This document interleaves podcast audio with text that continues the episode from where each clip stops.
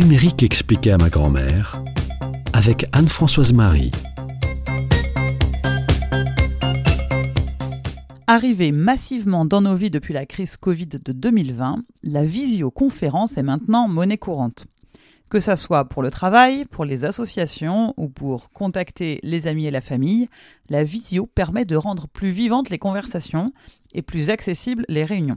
Mais elle demande aussi quelques habitudes et de bons réflexes. D'abord, petit rappel, une visioconférence, c'est une réunion qui allie partage de l'audio et de la vidéo. C'est-à-dire qu'on entend les autres participants parler et vidéo, c'est-à-dire qu'on peut les voir. On peut aussi partager le contenu de son écran. Pour participer à une visioconférence, il faut d'abord un bon matériel. Ça inclut une webcam de bonne qualité, un microphone fonctionnel et, si possible, un casque audio pour réduire les bruits de fond. Une connexion Internet stable est également essentielle pour éviter les interruptions. Il y a plusieurs outils de visio qui existent. On peut citer Zoom, Teams, Skype, Google Meet par exemple. Si vous êtes invité à une visio, ce n'est pas vous qui choisissez l'outil. En général, vous suivez juste un lien. Vous aurez peut-être à vous connecter ou à créer un compte. Ça, ça dépend des outils.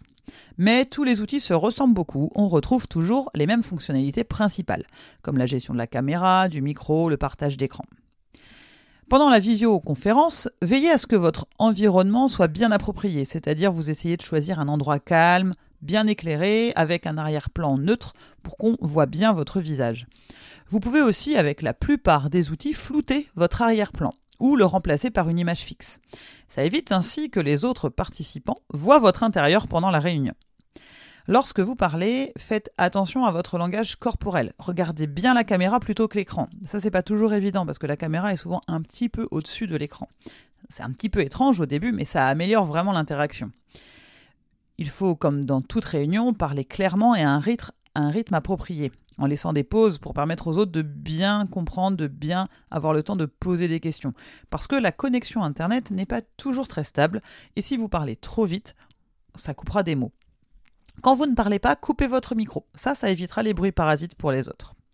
Si vous avez une question à poser, vous pouvez utiliser les réactions ou l'outil pour lever la main. Ainsi, vous pourrez prendre la parole à votre tour. Vous pouvez aussi utiliser le chat, c'est-à-dire des échanges de messages entre participants de la visio pour poser une question ou faire un commentaire. Évidemment, les visios fonctionnent aussi sur smartphone. WhatsApp permet de faire des appels vidéo et même en groupe. Ça, c'est très sympa pour pouvoir dire coucou avec la vidéo aux petits-enfants ou aux grands cousins. Attention cependant à la qualité du réseau et au bruit ambiant. Si tout le monde parle en même temps, ça devient vite inaudible. Je vous donne rendez-vous la semaine prochaine pour quelques conseils pour pouvoir organiser une visioconférence et mener une telle réunion.